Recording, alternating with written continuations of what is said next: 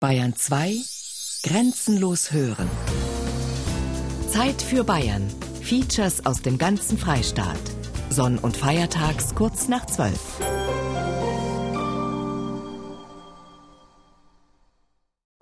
Bayern genießen.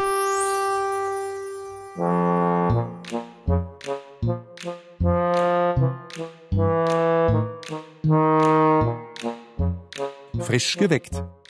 Bayern genießen im November mit Gerald Huber.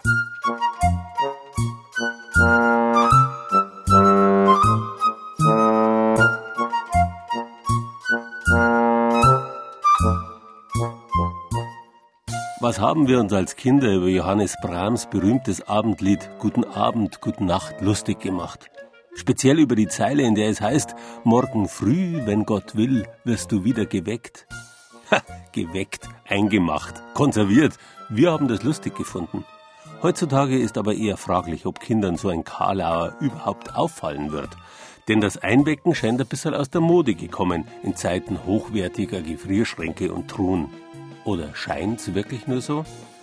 Wir wollen uns jedenfalls in dieser Bayern genießen Ausgabe damit beschäftigen, was man außer der Verwendung von Konservierungsmitteln und Eiseskälte alles für die Haltbarkeit von Speisen tun kann und uns wieder ganz besonders um die Genussaspekte dieses Themas kümmern. Kunst des Konservierens, die lange Tradition des Haltbarmachens. Kultur der Büchse, eine Ausstellung zur Geschichte der Dose in Deckendorf.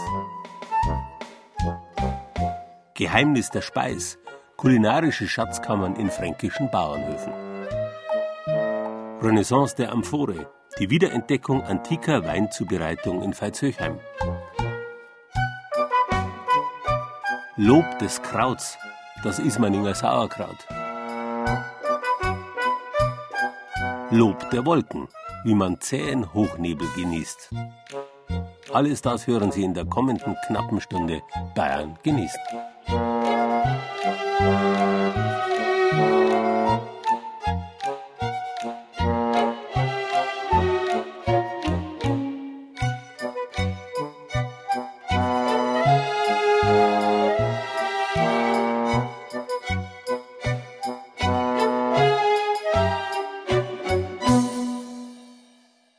Bestimmt zu Abertausenden stehen sie noch in den Kellern vornehmlich älterer Hausfrauen. Weggläser. Große und kleine, hohe und niedrige, gefüllte und leere. Aber leider scheint das Einmachen ein bisschen aus der Mode gekommen.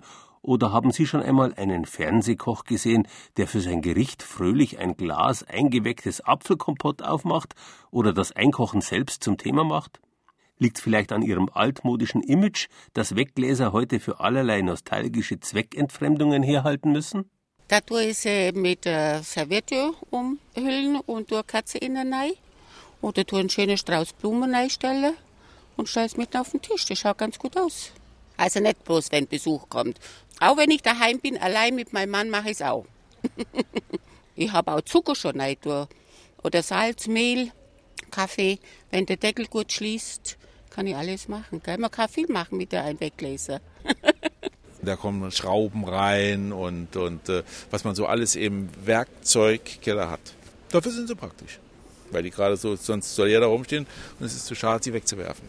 Ich tue Weihnachten und nicht die Lichterkette rein verstaue mit Grünzeug oder eine Kerze und ein bisschen Sand und ein bisschen Deko.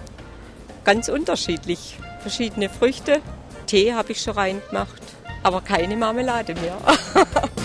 ich hab keine Marmelade, mein Grafen schmeckt zu fad. Ich hab keine Marmelade, ich hab keine Marmelade. Doch die Kühe den Grafen, nein, der kann ohne nicht sein. Die Kühe den Grafen, na, na, na, Kühe den Grafen, nein. Der Begriff Einwecken ist ein gutes Beispiel für gelungenes Marketing. Der Erfinder des Einweckens in der Neuzeit war nämlich ein Chemiker namens Rudolf Rempel, der allerdings weniger davon verstand, seine Erfindung unter die Leute zu bringen. Erst als ein gewisser Johann Karl Weck nach Rempels Tod dessen Patent und das Alleinverkaufsrecht an den Einmachgläsern übernahm, kam die Sache in Schwung. Und der Familien- und Markenname Weck wurde zum Begriff, sogar und vor allem als Tätigkeitswort. Bereits im Jahr 1907 verzeichnete der Duden erstmals das Wort Einwecken, das in der Folgezeit dem Einkochen und dem Einmachen eindeutig den Rang abgelaufen hat. Wobei aber, wie gesagt, der Erfolg eben nicht nur einen Vater hat, sondern mehrere, ganz zu schweigen von den unzähligen Menschheitsgenerationen, die sich abgemüht haben um das Haltbarmachen von Speisen. Wenn Sie es so herhalten, dann sehen Sie jetzt die Kugel wieder. Sehen Sie es? Sehen Sie es jetzt, wenn ich es kipp, dann geht die Kugel wieder hinten. Jetzt nehme ich mal das mit. Es gibt sie noch, die Kunden im Haushaltswarengeschäft, die genau wissen wollen, wie das Kochen, das Einkochen richtig funktioniert. Dazu gibt es in dem verwinkelten 90-jährigen Traditionsgeschäft Mechtlinger im Münchner Osten mehrere Regale mit Artikeln. Einmachen ist trotz Kühlschrank und riesigem Supermarktangebot immer noch ein Thema. Ganz wichtig sind die richtigen Gläser, sagt Seniorchef Josef Mechtlinger. Das war schon in den 50er Jahren so. Also wir haben früher Rillengläser gehabt, dann haben wir mal Sifrangläser gehabt von der Firma weg und dann Flachgläser haben wir gehabt. Das waren drei Sorten Gläser. Das war immer schwierig an Kunden zu vermitteln, was er gerne hätte. Die Rillengläser waren die billigsten und die Massivranggläser waren die besten. Die haben den breiteren Gummi gehabt oben und das war immer gutes Verkauf, muss ich sagen. Da stehen sie, Gläser mit dickem Rand in allen Größen, mit allen möglichen Verschlüssen. Schraubdeckel, der klassische Glasdeckel mit Gummi und Klammern fürs Einwecken ist auch wieder im Kommen in der Großstadt, sagt Verkäuferin Claudia Ansorge. In diesem Weggläser mit den Gummi und Klammern kann man auch Kuchen drin backen. Das glaubt ja keiner. Doch, es gibt äh, spezielle Bücher. Wir haben leider keins mehr da. Auch den großen Einkochtopf mit einer Aussparung fürs Thermometer gibt es noch. Hier können mehrere große Gläser nebeneinander und in zwei Lagen eingekocht werden. Der Inhalt wird dabei sterilisiert und dadurch haltbar. Außerdem gibt's allerhand Zubehör. Der klassische Marmeladentrichter oder die berühmte Zange, wo ich die Gläser zum Beispiel hier jetzt aus dem Topf rausnehmen kann, dass ich meine Bratzen nicht verbrenne. Das Einkochen geht heute auch insgesamt einfacher, mit weniger Aufwand und kleineren Gläsern. Die typische Münchner Kundin von heute ist nicht mehr die Hausfrau mit der Großfamilie und den Vorratsregalen im Keller, erzählt Brigitte Fischer, die seit mehr als 40 Jahren im Geschäft steht. Heute ist die junge Mutter, die für ihre Kinder speziell selber einkochen möchte. Sie braucht keine Angst mehr haben, dass irgendwelche Zusätze drin sind. Sie weiß ganz genau, was damit eingekocht worden ist. Und sie kann es hernehmen in der Größenordnung, wie sie es braucht. Wenn sie zum Beispiel ein Kleinkind hat, da wo sie bloß ein bisschen Apfelmus oder was braucht, das kann sie speziell in diese kleinen 220 Milliliter Gläser reingeben, kocht sie auf, macht den Deckel zu, weil es muss ja nur ein paar Tage dann halten. Aber das Kochen und das Vakuum, die sind immer noch wichtig beim Konservieren. Entdeckt hatte das Prinzip der Universalgelehrte und Ingenieur Otto von Guericke. Er konnte vor dem Reichstag zu Regensburg im Jahre 1654 den staunenden Zuschauern zeigen, dass auch zwei Pferdegespanne seine zwei kupfernen Halbkugeln nicht auseinanderreißen konnten. Er hatte sie mit einem getränkten Lederstreifen als Dichtung verbunden und dann mit einer Kolbenpumpe die Luft herausgezogen und so ein Vakuum erzeugt. Ein Prinzip, das wichtig wird, wenn es darum geht, Lebensmittel haltbarer zu machen – und es wird eben auch beim Einkochen wirksam, erklärt die Chemikerin Susanne Rehm vom Deutschen Museum in München. Man füllt etwas Heißes irgendwo ein. Man hat sozusagen ein bestimmtes Luftvolumen heißer Luft, die sich dann beim Abkühlen automatisch zusammenzieht. Und das bedeutet, der Luftdruck in diesem Volumen wird kleiner, das Ding zieht sich zusammen, es entsteht ein Vakuum zum Beispiel oberhalb des Marmeladenspiegels. Seit Urzeiten müht sich die Menschheit damit ab, Früchte und Fleisch und überhaupt alle Lebensmittel möglichst lange genießbar und frisch zu halten. Zum Beispiel trocknen lassen, zum Beispiel räuchern, zum Beispiel einsalzen. Das sind Dinge, die die Menschheit eigentlich schon sehr lange macht, um Lebensmittel haltbar zu machen. Vom Einsalzen und Einsuren, wie das Pökeln in Bayern heißt, haben nicht nur Salinenorte wie Bad Reichenhall profitiert, bei allen Methoden ist es das Ziel, Bakterien und andere Mikroben zu zerstören oder am Wachstum zu hindern. Wenn also die Luft und auch das Wasser möglichst entzogen werden, dann ist das umso besser. Ganz klassisches Beispiel ist auch zum Beispiel der Honig. Honig ist ein Lebensmittel, das nie verdirbt. Es gibt zwar ein Haltbarkeitsdatum, aber eigentlich ist ein Honig ein Lebensmittel, das nie verdirbt, einfach weil er gar kein Wasser enthält. Also sind streng genommen die Honigbienen die besten Konserviererinnen Bayerns. Im menschlichen Bereich haben sich aber auch die Materialien und die Verfahren beim Haltbarmachen weiterentwickelt. Echte Meilensteine waren dabei die Entdeckung, dass durch luftdichten Abschluss und genügend langes Erhitzen es gelingt, Mikroben abzutöten und die Lebensmittel haltbar zu machen. Der Franzose François Nicolas Appert gewann einen Wettbewerb Napoleons, bei dem es um Möglichkeiten für eine bessere Truppenverpflegung ging. Die Vorräte von Marine und Armee sollten so haltbar werden, dass sie von der Truppe überall hin mitgenommen werden konnten. Seine Glasgefäße waren aber trotzdem so empfindlich, dass sie oft zerbrochen sind. So konnten die Zehntausenden bayerischen Soldaten, die in der großen Armee Napoleons beim Russlandfeldzug Richtung Moskau ziehen mussten, wenig davon profitieren. Einen echten Fortschritt brachten später die Metallbüchsen, aber die hatten wieder zunächst den Nachteil, dass zum Verschließen ein Schmied nötig war und dass die Bleideckel den gesundheitlichen Vorteil der längeren Haltbarkeit wieder zunichte gemacht haben. Bei Getränken ging es auch um die richtigen Gefäße, von den Amphoren bis zu den heutigen Flaschen mit den vielen verschiedenen Verschlüssen. Eine Zeit lang war die gläserne Kracherflasche, Knicker oder Klickerflasche, wie man außerhalb Bayerns dazu sagt, bei den Münchner Brauereien sehr verbreitet, etwa wenn es um die Lagerung von Wasser gegangen ist, berichtet Susanne Rehm, während sie eine blau getönte Flasche mit einer Glaskugel im Inneren und mehreren Einbuchtungen schwenkt.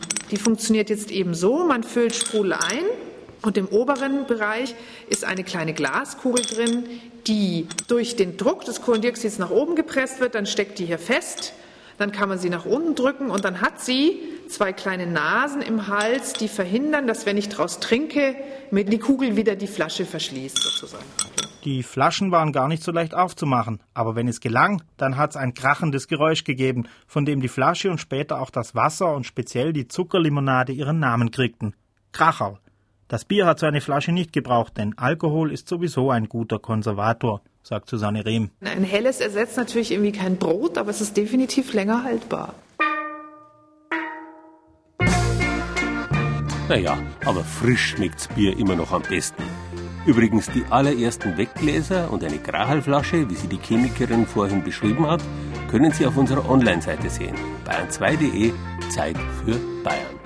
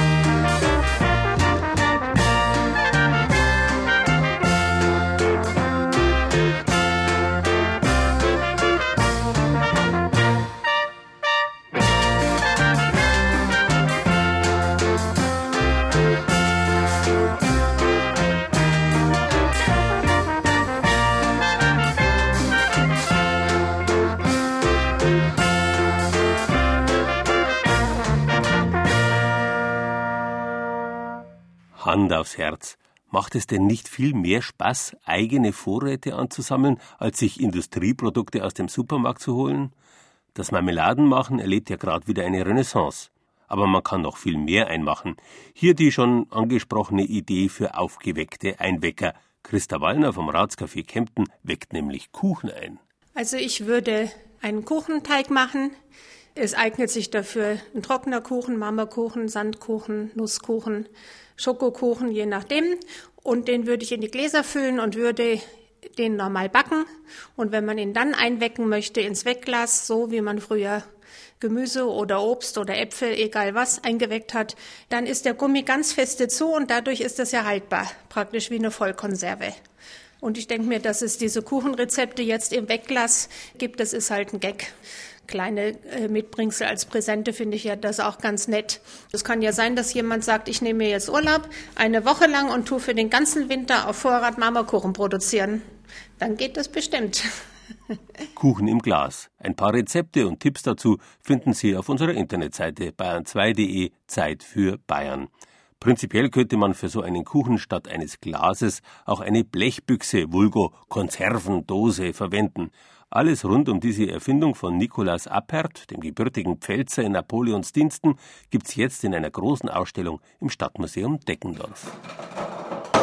Ja, sogar Büchsen werfen kann man in der wunderbaren Ausstellung im Deggendorfer Stadtmuseum und das führt uns schon mitten hinein in den einzigen großen Fehler der Sonderschau.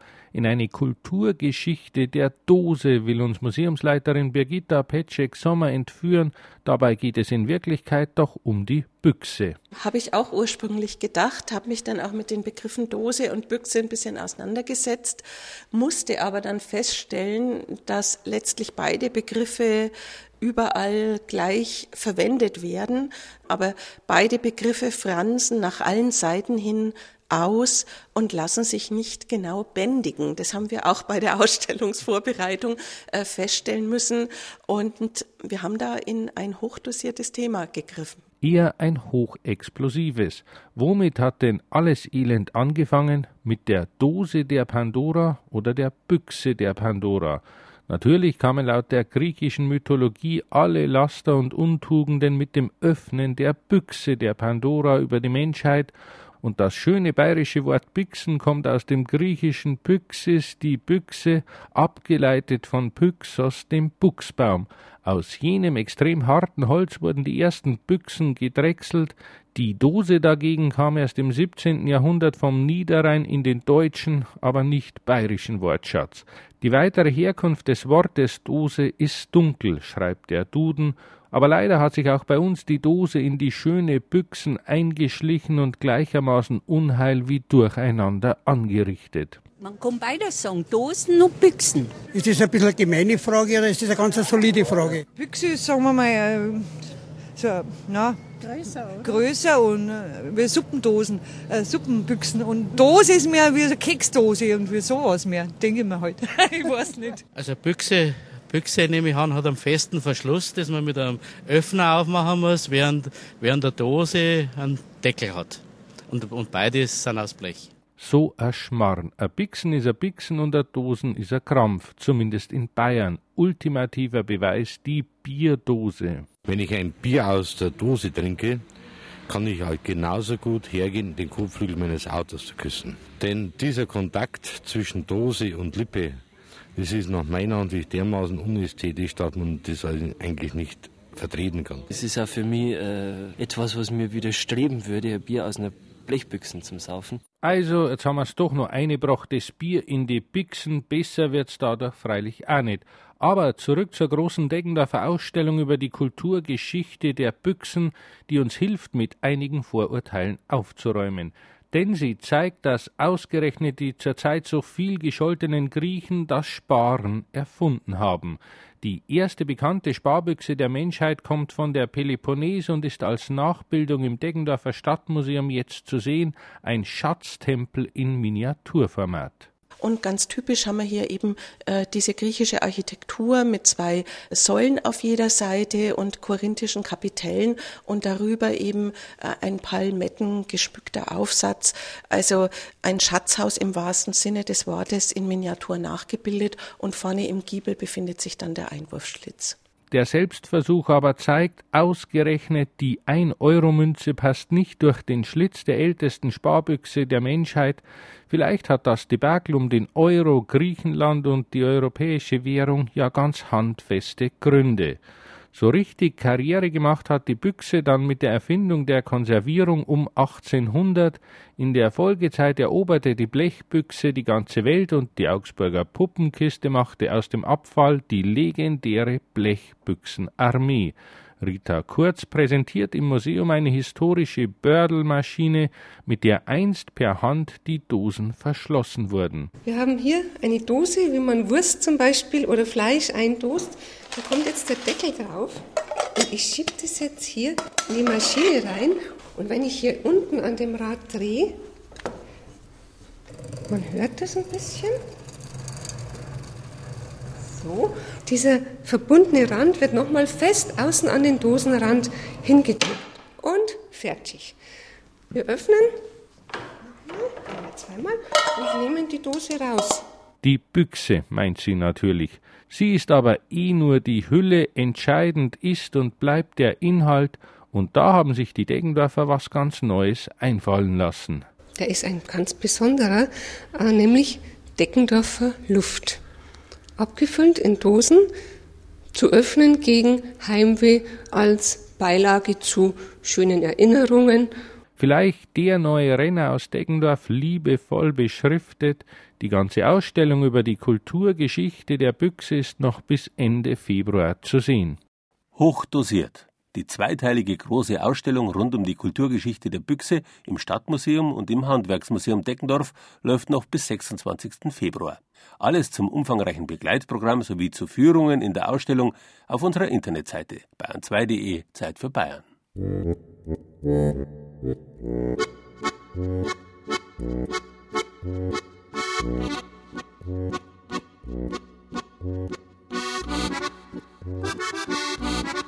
Thank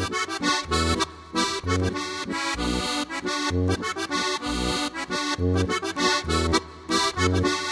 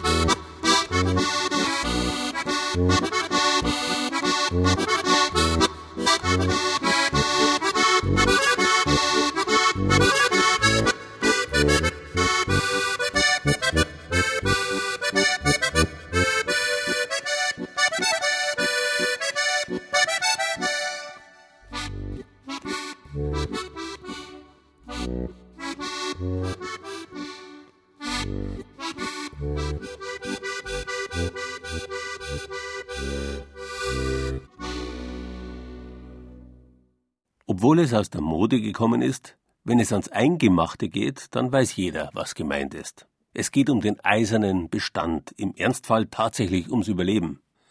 Wer kann sich heute vorstellen, wie elementar noch vor wenigen Jahrzehnten die richtige Planung, Verarbeitung und Bevorratung von Lebensmitteln war? Noch bis in die 70er Jahre wurde der heutige Verbraucherminister Ernährungsminister genannt, dessen Aufgabe bestand vorrangig darin, dass die Bevölkerung ausreichend mit Nahrungsmitteln versorgt war. In früheren Zeiten war dafür jede Hausfrau, Hausmänner hat es da ja noch kaum gegeben, selbstverantwortlich. Kein Wunder, dass in alten Häusern Speiskammern gebaut wurden, die wie Schatzkammern ausgestaltet und gesichert waren.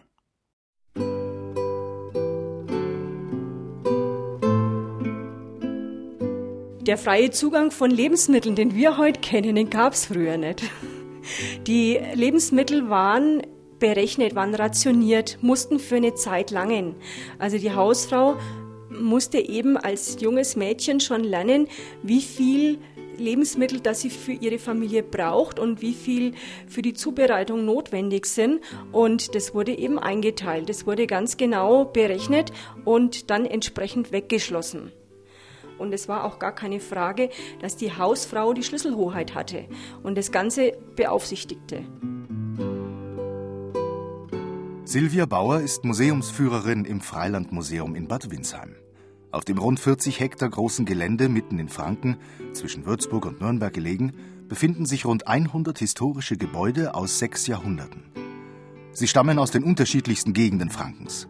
In Bad Windsheim wurden sie wieder originalgetreu aufgebaut und teilweise mit den passenden Möbeln, Geschirren oder Arbeitsgeräten ausgestattet. Das Freilichtmuseum ermöglicht damit faszinierende Einblicke in längst vergangene Zeiten. Wie lebten die Menschen ohne Strom und fließendes Wasser? Und wie bewahrten sie ihre Lebensmittel auf, ohne Kühlschrank?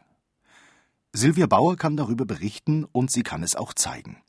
Die Speisekammern waren für unsere Vorfahren echte Schatzkammern, zum Beispiel die des Bauernhofs aus Herrenberchtheim in der Nähe von Uffenheim aus der Zeit um 1910. Leicht zu finden war die sogenannte Speis nicht gerade, man versteckte ihren Zugang geradezu. Und die liegt wie üblich ganz verborgen bei den Bauernhöfen von früher hinter der schönen Stube und die Stube, die war ein Zimmer, das war damals sowieso für alle verboten. Und die Speisekammer, kann man dran sehen, war natürlich noch ein geheimerer, wertvollerer Ort. Da gehen wir jetzt hin. Gehen wir mal die Treppe hoch. Nur dann und wann durfte zum Beispiel die Verwandtschaft in dieser schönen Stube nächtigen, wenn sie zu Besuch war. Bewohnt war die schöne Stube das Jahr über kaum. Und hinter der schönen Stube befindet sich jetzt die Vorratskammer. Da gehen wir jetzt hin. Die schöne Stube draußen, die war ja für Kinder damals schon mal verboten. Also es war die, die Repräsentationsstube, da durfte niemand rein, die war zugeschlossen und wenn sich jemand schon mal gewagt hat in die schöne Stube, war schon schlimm, aber die Vorratskammer, das war absolutes Vergehen. Etwa 10 bis 12 Quadratmeter groß ist die Speis. Durch ein Fenster fällt nur spärlich Licht herein. Wer einen kahlen, kellerartigen Raum erwartet, wird überrascht. Die Vorratskammer ist vollständig ausgemalt. Grüne florale Ornamentik reicht vom Boden bis zur Decke. Ein farblich kontrastierendes Band bildet den Abschluss. Die Speisen waren früher ganz wichtige Orte und wir sind jetzt durch das schönste Zimmer im Haus gegangen, das ausgestattet war mit Schablonenmalerei der Mode entsprechend und hier in der Speis sieht man genau die gleiche Schablonenmalerei, was eben auch anzeigt, wie wichtig früher Vorräte waren. In der Speisekammer stehen hüfthohe braune Gefäße, auf einigen liegt ein gut abschließender Blechdeckel. Museumsführerin Silvia Bauer erklärt die Funktion der Geräte. Drei Tontöpfe stehen in der Speisekammer. Der eine ist mit einem Krauthobel bedeckt. Sauerkraut war damals wirklich ein ganz wichtiges Nahrungsmittel, weil es ganz einfach verfügbar war. Weißkraut wuchs im Garten. Das hat man dann mit Salz eingemacht, eingehobelt. Teilweise mussten es wirklich die Kinder einstampfen und teilweise wurde das aber auch mit Holzstampfern ganz einfach eingestampft, weil es hygienischer war. Ne? Es müssen ja die richtigen Bakterien ins Fass kommen, damit es auch milchsauer wird und nicht kippt. Und nach einer Zeit, bei einer gewissen Temperatur, wird es eben Sauerkraut. Daneben befindet sich ein ganz besonderer Schrank. Ein Frischfleischschrank. Der hat an den Türen, an den Ausschnitten der Türen ein Fliegennetz, damit Frischfleisch gut durchlüftet wurde, also auch trocknen konnte oder antrocknen konnte und Mücken keine Möglichkeit hatten, sich auf dieses Fleisch zu setzen und es damit zu verunreinigen. Obst und Gemüse, aber auch eingewecktes Fleisch waren in der Speis nicht zu finden. Aus gutem Grund, wie Silvia Bauer weiß. Wir haben hier am Hof einen Erdkeller oder ausgelagerten Keller, der so halb in der Erde ist. Und die haben meistens auch einen Raum oder ganzen Naturboden, wo unten Feuchtigkeit durchkommt, wo man eben solche Sachen gut lagern kann. Vor allem eben Gemüse, Wurzelgemüse wie rote Beete, wie gelbe Rüben, Sellerie, Petersilienwurzel, dann Obst, wie Äpfel, Birnen, Pflaumen, die ganzen Obstsorten, die im Herbst reif werden. Das hat man in solchen Kellern gelagert. Und natürlich konnte man auch eingeweckte Dinge lagern. Aber da ist es wichtig, dass es dunkel ist, weil die waren ja meistens in lichtdurchlässigen Gläsern eingeweckt und die mussten kühl stehen. Die Speisekammer oder Erdkeller vergangener Jahrhunderte boten meist ausreichend Schutz vor stibitzenden Kindern, professionellen Dieben und Getier jeglicher Art. Ob Gemüse, Frischfleisch, Obst, ob Kartoffeln oder Eier, so schnell ließen unsere Vorfahren nichts verkommen und das ganz ohne elektrisch betriebene Kühlschränke und Gefriertruhen. Ist die Speisekammer nur noch ein nostalgisches Relikt? Vielleicht. Aber sie gibt uns auch einen Denkanstoß, dass wir unsere Lebensmittel wieder mehr schätzen lernen sollten, auch wenn sie im Überfluss vorhanden sind. Musik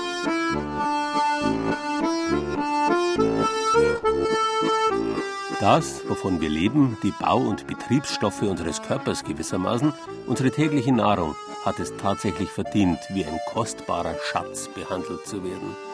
Auf unserer Internetseite finden Sie alles zum Thema Speiskammer im Freilichtmuseum Bad Windsheim.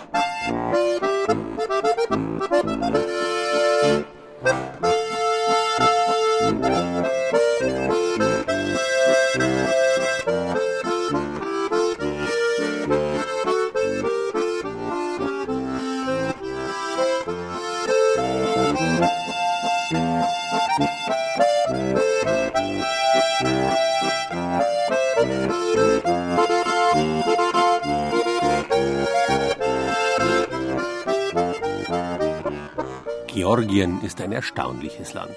Derzeit zwar gehört die ehemalige Sowjetrepublik im Kaukasus zu den ärmsten Ländern mit westlichem Lebensstil, eigentlich aber ist das Land unglaublich reich. In der Antike fuhr der sagenhafte Jason in das Land an der östlichen Schwarzmeerküste, das damals Kolchis hieß, um dort das berühmte goldene Vlies zu holen. Seit Jahrtausenden hat sich hier eine einzigartige Kultur entwickelt, die heute noch alte Traditionen pflegt, die anderswo längst untergegangen sind. Im Weinbau zum Beispiel. Kein Wunder, dass die 20 angehenden Kellertechniker der Bayerischen Landesanstalt für Weinbau in Veitshöchheim bei ihrer Suche nach der ältesten Technik der Weinbereitung auf Georgien kamen. Ja, wir wollten einfach was altgedientes mal wieder neu aufwecken, wollten ursprünglichen Weinausbau zum Leben erwecken und dadurch kam die Idee, dass wir einfach Silvaner-Trauben in eine Weinamphore geben. Wir sind im Prinzip an die ganze Sache rangegangen, haben uns wirklich null ausgekannt. Ne? Wir haben viel im Internet erstmal recherchiert, wie das früher war. Schnell ist Christian, Tobias, Andreas und Moritz dabei klar geworden, die Wiege der antiken Weinbereitung ist nicht an den Gestaden des Mittelmeeres zu finden, sondern am Schwarzen Meer in Georgien. 7000 Jahre ist das älteste dort gefundene Tongefäß zur Weinbereitung alt und nur in Georgien beherrschen noch einige wenige Töpfer die Kunst der Amphorenherstellung. Sie fasst 1200 Liter, ist 1,80 hoch und im Durchmesser 1,20. Also ist schon ein recht großes Gefäß. Die Wand ist zwischen ein und zwei Zentimeter nur dick. War auch eine Meisterleistung, das überhaupt im Boden zu versenken. Wie mit einem rohen Ei musste der Baggerfahrer umgehen, um die Amphora nach ihrer 5000 Kilometer langen Reise aus Georgien unbeschadet in eine Grube zu hieven. Bis zum Hals steckt das bauchige Tongefäß nun auf dem Verzöchheimer Schulgelände in fränkischer Erde eingeweckt. Erstmal, dass sie nicht zerbricht. Wenn die mit 1,2 Tonnen befüllt ist, würde die sofort auseinanderplatzen. Und der andere Effekt ist einfach diese Bodenwirkung, die wir haben wollten. Einfach, dass die Bodenenergien mit durch den Wein fließen können, der Wein schön harmonisch wird. Im Winter wird der Boden schön kalt, es ergibt sich eine schöne Klärung vom Wein. Wir lassen den ja auch jetzt ein bisschen früher in der Amphore drin und schauen dann mal, wie der Wein geworden ist. Ihre zweijährige Ausbildung soll sie zu Weinmachern reifen lassen, gibt ihnen das Rüstzeug, die Weinqualität im Fass gezielt zu steuern. Jetzt müssen die angehenden Kellertechniker der Natur das Regiment in der Amphore überlassen. Sie können lediglich entscheiden, was da vergoren werden soll. Dass für ihr Experiment an der Landesanstalt in Verzöchern da nur ein Silvaner in Frage kommt, war für diese jungen Franken keine Frage. Weil der Silvaner einfach für Franken steht und der Silvaner einfach die traditionelle Rebsorte ist in Franken. Wir hatten ja auch vor ein paar Jahren jetzt die 350 Jahre Silvaner, die dann auch zelebriert und gefeiert wurden. Auch ein Grund, dass wir jetzt den Silvaner verwendet haben für die Amphore. Von den Stielen entfernt und leicht angequetscht werden Anfang Oktober eimerweise Silvanerbeeren in die Amphore geschüttet und es wird Hefe zugesetzt. Die Lese läuft just, als die angehenden Kellertechniker Auslandspraktika absolvieren in Frankreich, Spanien oder Italien. Wir waren halt alle nicht da und mussten sozusagen einen Plan vorher erstellen wo dann das Kellerteam hier sich dran halten musste oder sollte. Wir wissen es natürlich auch nicht genau.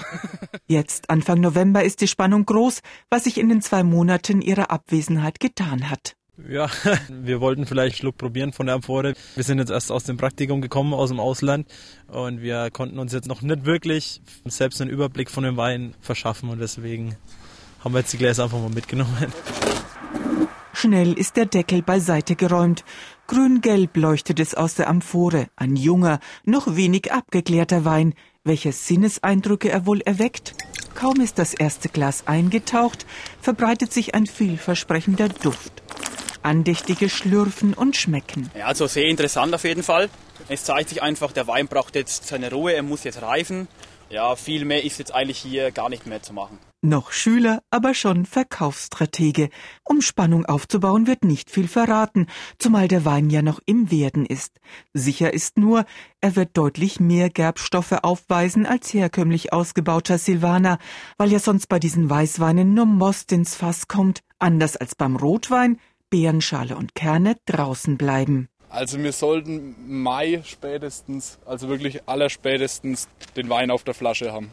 Wir brauchen ja noch ein bisschen Zeit, um den Wein dann auch zu verkaufen, also dass wir keine Miese machen. Das ist auch sehr wichtig, dass wir dann nicht zum Schluss auf unseren Wein sitzen, dann haben wir selber Schulden. Um die 2000 Euro hat allein die Anschaffung der Amphore aus Georgien gekostet. Mit zu den Herausforderungen des Schülerprojektes gehört es nun auch, den Wein bis Schuljahresende kostendeckend zu verkaufen. Doch Liebhabern dürfte dieser erste in Franken in einer Amphore ausgebaute Wein wohl jeden Euro wert sein. Die Idee kam ja aus den 90er Jahren im Friaul, wieder back to the roots und die biodynamischen Winzer fassen es immer mehr auf. Es gibt in Österreich, im Rheingau jetzt mittlerweile in Franken eigentlich noch keinen, wo das macht, aber das kommt jetzt wahrscheinlich immer mehr. Zurück zum Ursprung. Weinbau wie in der Antike wieder erweckt. Bayern genießen. Das Zeit für Bayern Magazin. Jeden ersten Sonntag im Monat. Rezepte, Tipps und Beiträge gibt's auch als Podcast unter bayern2.de.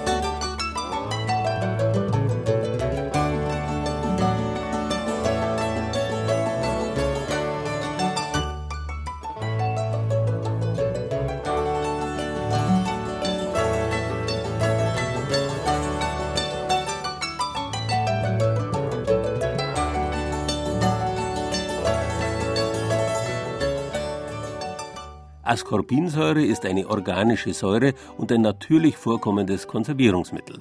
Der Wirkstoff ist aber auch unentbehrlich für den menschlichen Körper. Erst Anfang des 20. Jahrhunderts wurde die Ascorbinsäure als Vitamin C identifiziert.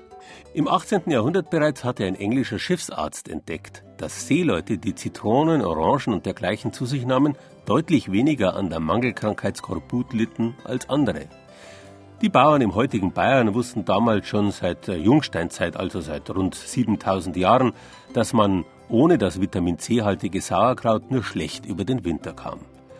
Nach Nord- und Osteuropa kam das Kraut erst im Mittelalter.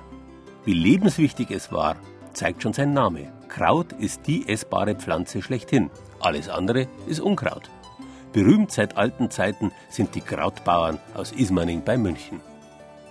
Brigitte Kinast ist eine leidenschaftliche Köchin und eine, die praktisch veranlagt ist. Bei ihr wird das ganze Jahr eingeweckt, eingemacht und vorausgekocht. Mal dann Kürbissuppe oder Wirsing oder Selleriesuppe und Bayerischkraut, also alles, was mir gerade so einfällt und das fülle ich dann in Gläser ein und dann kippe ich die Gläser auf den Kopf, weil dann tut es vakuumieren und das finde ich immer ganz gut, weil dann brauche ich bloß in Kühlung gehen und dann habe ich ein fertiges Essen. Bis dahin stehen die Gläser auf dem Boden im großen Kühlhaus des landwirtschaftlichen Betriebs, dort, wo auch hunderte, wenn nicht gar tausende Krautköpfe gelagert sind. Also gelagert wird's bei 0 Grad, bei 0,2, gerade dass es nicht gefriert. Fein säuberlich sind die Krautköpfe in den Gitterboxen aufeinander gestapelt. Regelrecht wie rohe Eier werden sie behandelt, sagt Josef Kinast, sonst kriegen sie Druckstellen und fangen an zu faulen. Verkauft werden die Krautköpfe im Ganzen oder geschnitten. Zuerst wird der Strunk rausbohrt und dann kommt er in eine große Scheibe, also eine ganz riesengroße Scheibe mit Messer praktisch und da schneidet man dann den Krautkopf durch. Da passen ungefähr sechs Krautköpfe rein in einer so einer Maschine. Der Mo steht meistens unten, der tut dann die Säcke hängen und füllt dann mit 50 Kilo auf. Die Chinas liefern rohes geschnittenes Kraut an Firmen und Gaststätten und machen auch selbst auf dem Hof Sauerkraut. Das wird eingestampft selber noch mit den Füßen, mit Gummistiefeln. Und das muss dann vier Wochen drin sein, der Wanner, dann gärt es vier Wochen lang und dann kann man es praktisch hernehmen. Genau, und da kommt dann nur ein Salz hin. Und das ist ein fertiges Sauerkraut, ein rohes. So, packt das aus. Gut eindrehen. Ist wichtig, dass keine Luft dazwischen ist. Und viel Beschwerung drauf. In jeder Plastikwanne beschweren Wasserkissen, gefüllt mit 300 Litern, das eingelegte Kraut. So kommt keine Luft dazwischen, das Kraut wird nicht faulig, aber dafür bilden sich schneller die für die Gärung wichtigen Milchsäurebakterien. Dieses Wissen machen sich die Bauern in Ismaning schon seit Jahrhunderten zunutze. Die Bischöfe von Freising haben sich früher regelmäßig Ismaninger Kraut liefern lassen und nach der Weltausstellung in Paris im Jahr 1900 war die Ware aus dem Krautdorf praktisch weltberühmt, erzählt Christine Christine Heinz vom Schlossmuseum Ismaning. Auf dieser Weltausstellung haben Sie eine Goldmedaille bekommen für die gute Qualität des Sauerkrauts. Das Ismaninger Kraut war dann in der ersten Hälfte des 20. Jahrhunderts wurde weit über die bayerischen Grenzen hinaus verkauft. Auch im Münchner Maximilianeum war das Ismaninger Kraut vor fast 50 Jahren Thema wegen einer Wette. In der Zeit, als Bürgermeister Erich Zeitler Landtagsabgeordneter war, hat er mit seinen Kollegen aus Bamberg und Mehring gewettet, wer den größten Krautkopf in der Gemeinde produziert. Und das wurde in einer großen Veranstaltung im Landtag dann ausgewogen. Der Ismaninger Krautkopf hat gewonnen mit 13,8 Kilo. Geschichten wie diese stehen in der Krautfibel, die der frühere Schulrektor Eugen Lindner geschrieben und dem Museum übergeben hat, samt den Versen des Ismaninger Mundartdichters Ludwig Abelshauser übers Ismaninger Sauerkraut. Der Bauer legt noch das Kraut schön ein. Eine Salz und dann geht's Reden gleich an. Nicht lang. Dann kommt die nächste Schicht dran. So geht's weiter, bis sie's haben, das bringen's leicht in einen Tag zusammen. Früher gab es sogar eigene Sauerkrautfabriken in Ismaning. Dass gerade dort so viel Kraut angebaut wird, hat einen einfachen Grund. Der Boden ist ideal fürs Kraut, erklärt Landwirt Josef Kienast. Wir haben einen Almboden, einen tiefgründigen, der das Wasser hält. Also Kiesboden oder Sandboden war nicht so geeignet. Das ursprüngliche Ismaninger Kraut, die Ursorte, ist allerdings selten geworden. Ja, man kann sich halt vorstellen, dass wenn man irgendwas immer aus der gleichen Linie züchtet, dass irgendwann das halt einmal nicht mehr ganz so funktioniert. Beim Menschen sagt man Inzucht. Wir haben jetzt ganz einfach ein Problem mit der lateinischen Name ist Xanthomonas, mit Adernschwärze. Und da werden die Blätter vom Rand her werden die braun. Und da gibt es kein Bekämpfungsmittel. Deshalb bauen die Chinas lieber andere Sorten an. Graubmann, Jaguar, Okton, Graukaiser, Xenon, Blaugrader Rodon. Seit Ende Juni ist die Familie mit der Ernte beschäftigt und so geht das noch bis Mitte, Ende November. Auch wenn Brigitte und Josef Kinast jeden Tag mit dem Kraut arbeiten, die Lust auf Kraut ist ihnen dabei nicht vergangen. Wir essen zweimal in der Woche Kraut. Ich mag gern bayerisch Kraut, Krautauflauf mal ganz gern oder Krautwickel eben. Da blanchiert man halt die Krautblätter und dann macht man halt das Hackfleisch oben wie bei Fleischpflanzen. Das wissen ja viele Leute, selber die Hausfrauen. Und dann tut man halt das einfach ins Kraut einwickeln und dann mit Zwiebeln obran und dann halt so, ja, eine Stunde ungefähr dünsten lassen. Und dann die Sauce halt binden dazu. Schmeckt und ist gesund. Sauerkraut zum Beispiel hat viel Vitamin C, stärkt das Immunsystem, dann kann der Winter ruhig kommen.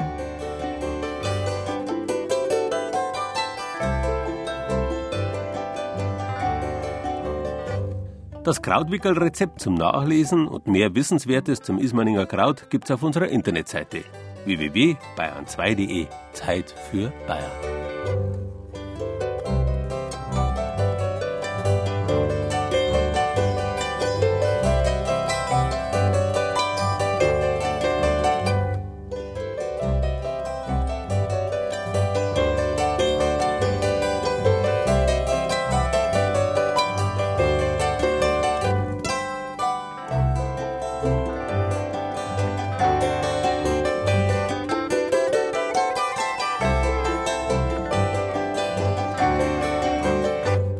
November, Nebelmonat. Da liegt der zähe Nebel oft wie der Deckel vom Einwegglas über der Landschaft. Aber in Oberstdorf im Allgäu gibt es das Wort Obheiter. Unten dichte Wolkendecke, in der Gipfelregion heiter. Unsere Autorin Marianne Pitsch, ihres Zeichens ein ausgesprochener Bergwechs, und der Oberstdorfer Tierfilmer Alfred Milz erzählen unabhängig voneinander von diesen ganz besonderen Erlebnissen, die der Herbst dem bietet, der sich vom Nebel nicht einwecken, sondern sich ganz im Gegenteil früh aufwecken lässt. Ich erinnere mich noch gut an den Tag. Draußen war es eher ungemütlich, so nass, kalt und neblig, aber trotzdem. Ich wollte einfach raus und laufen. Und deshalb Bergschuhe angezogen, die habe ich immer im Auto. Und auf ging's nach oben. Da sind wir einmal auf Trappensee gegangen und auch der Nebel war da bis auf 1700 Meter Höhe. Also kalt und wüst war es und dann gab er über den Mooskopf hinauf. Und gerade so ist der Nebel, hat sich etwas gelichtet.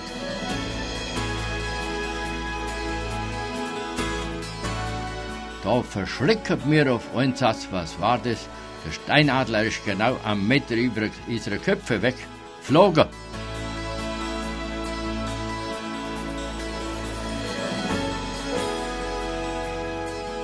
Herrgott, sind wir verschrocken. Er hat das auch bemerkt und ist Oberkante Nebel geflogen. Und wir waren genau auch auf der Oberkante und ja, so schnell ist es gegangen nachher. Hm?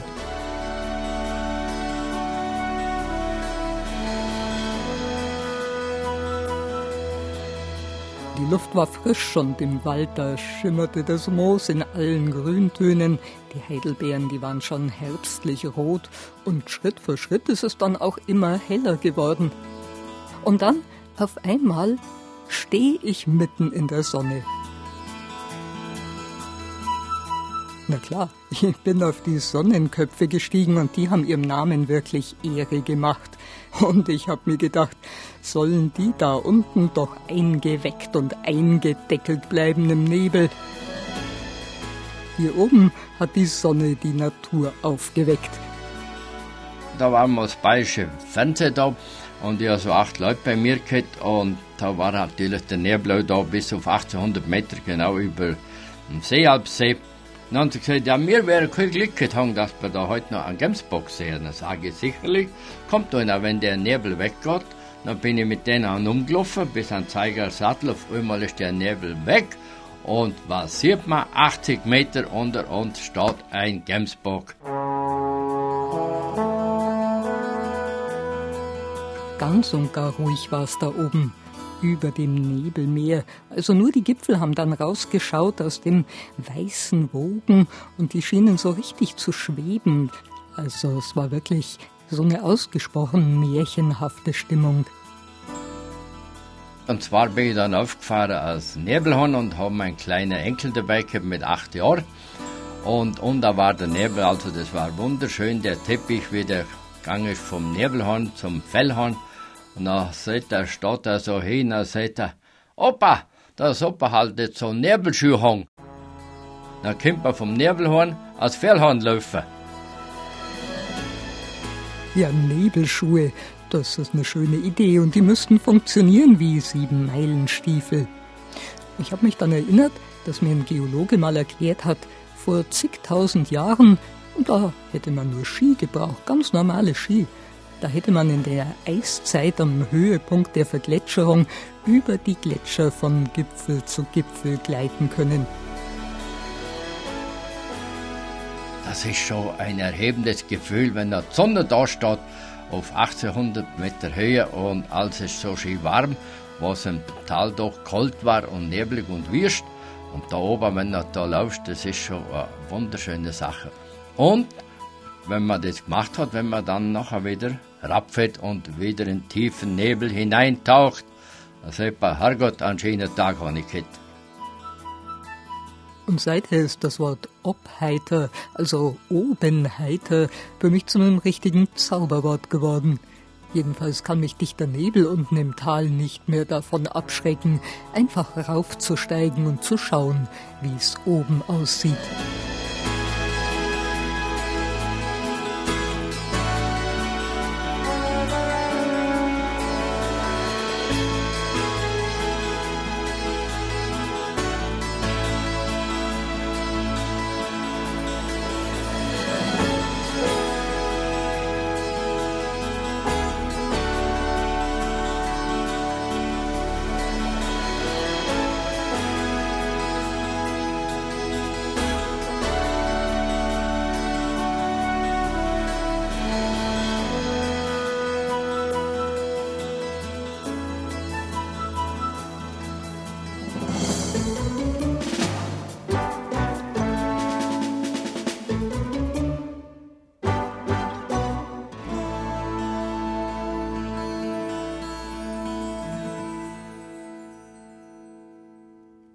Dass das Wort Einwecken vom Familien- und Markennamen wegkommt, habe ich ja schon erklärt.